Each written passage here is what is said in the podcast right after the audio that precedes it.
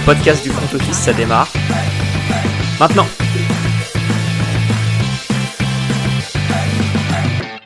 Salut à tous et bienvenue dans un nouvel épisode du front office. Aujourd'hui, on va parler des Patriots. C'est l'heure du bilan pour euh, la franchise la plus gagnante du 21e siècle.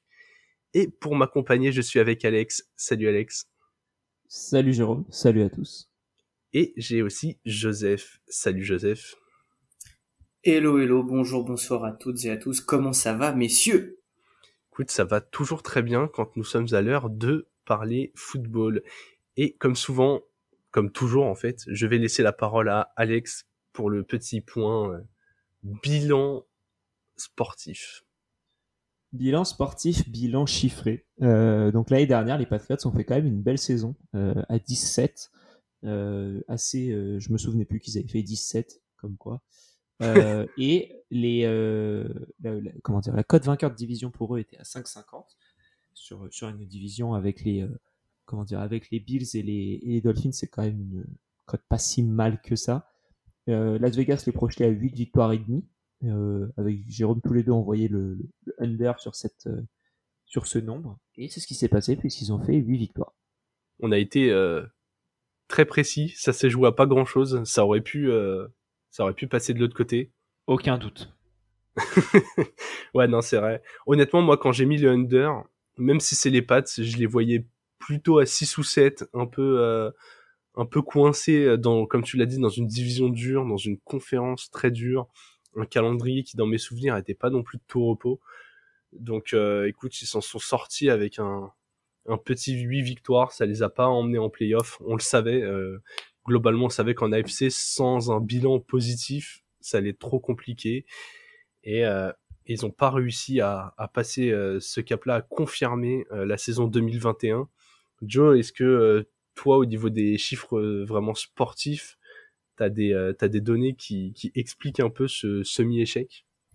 Alors oui, il y a des, chiffres qui peuvent expliquer ça. Déjà, vous avez bien fait de parler aussi du- fait que 8 victoires, on passe tout juste ou non. Les Dolphins, du coup, passent en, en playoff avec euh, 9, euh, 9 victoires, 8 défaites. Tout s'est joué, en fait, entre ces deux franchises euh, sur euh, en 17e semaine, euh, avec la victoire des Dolphins euh, euh, 23 à 21, qui aurait pu faire basculer le- la tendance d'un côté ou de l'autre. Donc clairement, c'est vrai que ça s'est ça s'est joué pour les Patriots juste à ça finalement. Il y a eu énormément de, de mouvements sur le plan des quarterbacks. En effet, avec la, la blessure de Mac Jones, on savait pas exactement ce qui allait se passer pour les Patriots. Et pourtant, euh, c'est pas forcément une si mauvaise saison. Euh, en tout cas, sur le plan de la défense, déjà, j'ai envie de commencer par ça puisque c'est le point fort des Patriots cette année. Ils sont la septième, euh, septième franchise en termes de, de nombre de yards encaissés par match avec 322, euh, ce qui les place très haut dans, dans le classement donc. Et c'est vrai que c'est euh, c'est aussi ce qu'on a ressenti. Euh, finalement, historiquement aussi, c'est une, une belle défense contre contre la passe que les que les Patriots euh, ont chaque année. Euh, et là, ils sont plutôt au milieu de tableau avec 216 yards encaissés. Et ce qui leur a plutôt réussi, contrairement aux, aux années précédentes, c'est aussi euh, le fait qu'ils aient un- une bonne défense contre la course, euh, puisqu'ils sont euh, sur ce plan, euh, tac, tac, tac, tac, tac, ils sont cinquième de NFL avec 105 yards. Donc euh, c'est vrai que euh, sur le plan de la défense, on a quand même de belles choses euh, du côté des Patriots et vraiment une solide fondation pour l'avenir, puisqu'on en parlera un peu après. Il y a certains free agents, mais pas tant que ça. Euh, c'est plutôt du côté de l'attaque où ça pose problème, euh, je trouve, puisque l'attaque chez les chez Patriots, elle est en termes de nombre de yards inscrits par match à 314, ce qui les place euh, 26e de NFL. Donc quand on tout à l'heure pour rappel, donc ils sont à 314 yards inscrits par match, quand euh, les Patriots en encaissent euh, 322. Donc ils encaissent 8 yards de plus qu'ils n'en inscrivent par match.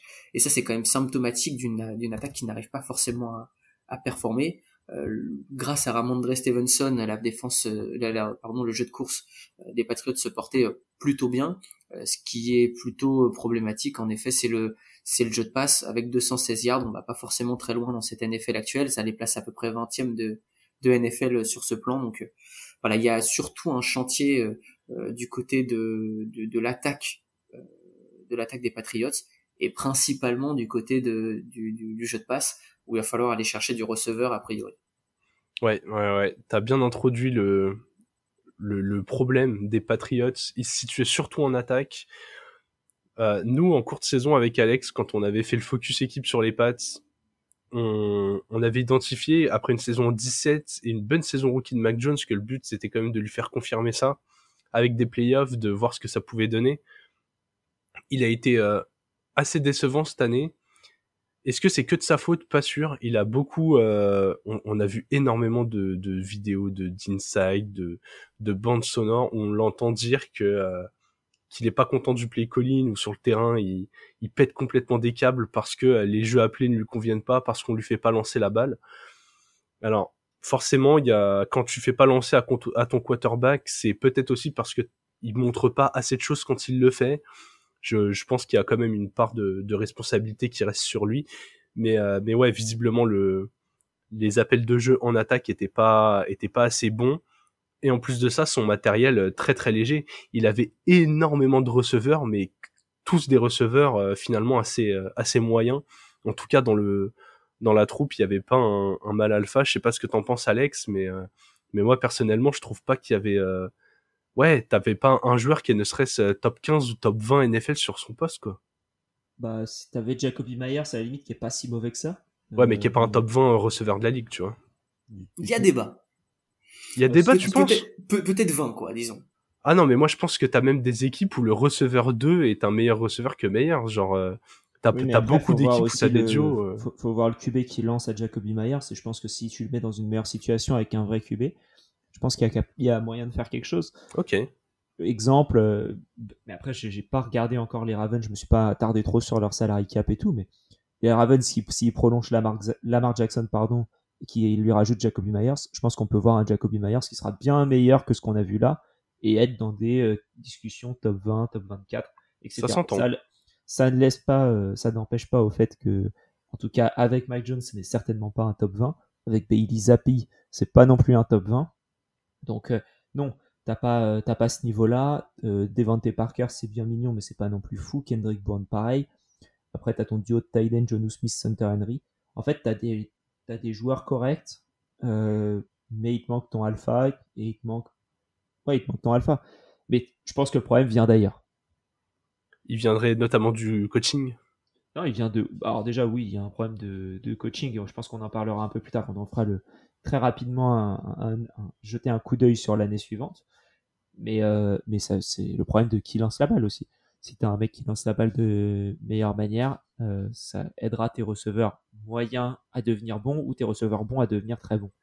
je, te, je, te, trouve très très dur, euh, Alex, sur ce plan. Mini débat autour de ça.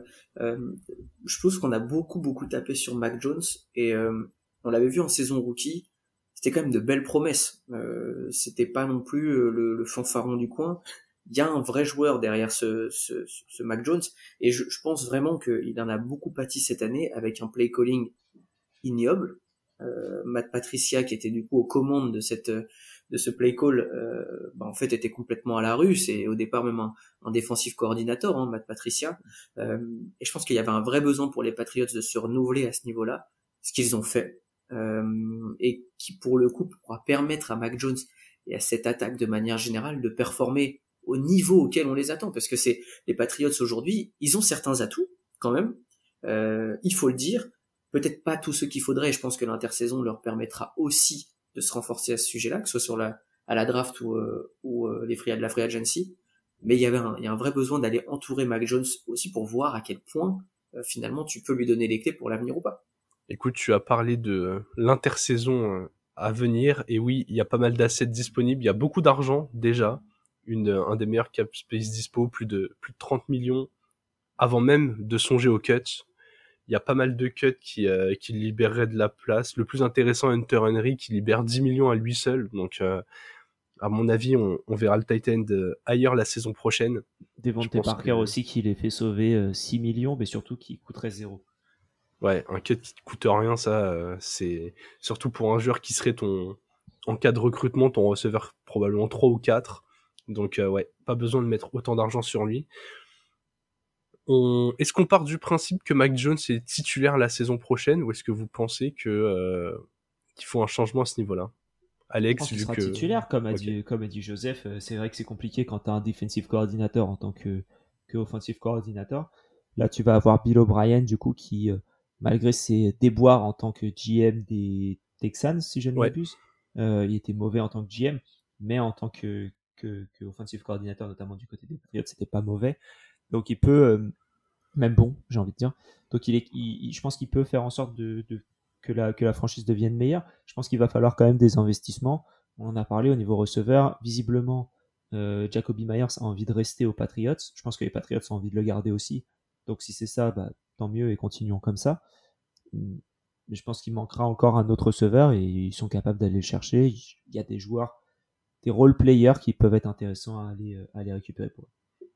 Ouais, après, euh, pour aller chercher un, un alpha, c'est quand même autre chose que euh, parce que je, je, je, pense toujours que Jacoby Meyers, même dans de très bonnes conditions, n'est pas au niveau des top, top, top.